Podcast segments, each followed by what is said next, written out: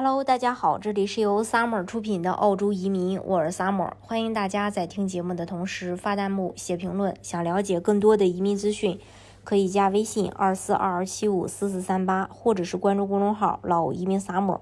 关注国内外最专业的移民交流平台，一起交流移民路上遇到的各种疑难问题，让移民无后顾之忧。众人瞩目的澳洲大选终于落下了帷幕，澳大利亚的工党领袖安东尼。阿尔巴尼斯宣布在联邦选举中获胜，并将成为澳大利亚第三十一任总理。此前，自由党，呃，这个国家党联盟已经连续执政九年。阿尔巴尼斯发表了获奖演讲，发誓要让澳洲人团结在一起。除了澳洲人，也有很多留学生关注此次的大选。大家比较在意的是未来执政者对移民的政策的一个安排。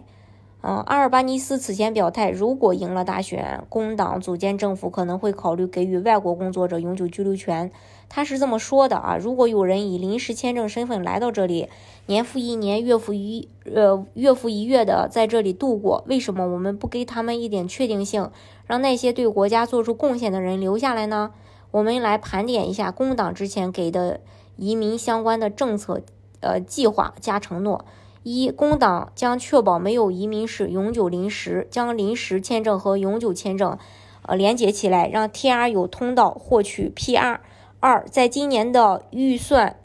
答辩演讲中，阿尔巴尼斯承诺增加养老院的护士数量。工党希望这些职业由当地人来补充，但也承认作为一种权宜之计，需要海外人才来实现这一承诺。从短期来看，我们必须招聘更多的海外医生和护士。三，工党还表示将改革太平洋地区的流动计划，创建新的太平洋签证，以鼓励更多的移民来澳洲打工。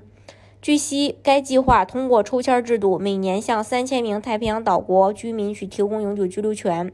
四，工党将改革偏远地区移民计划，鼓励技术移民仅在有技能差别的农村和地区工作。五，还有一个政策和留学生也有关系。工党承认创造两万个新的大学名额，重点放在目前存在技能短缺的地区，将为还会来自区域，就是，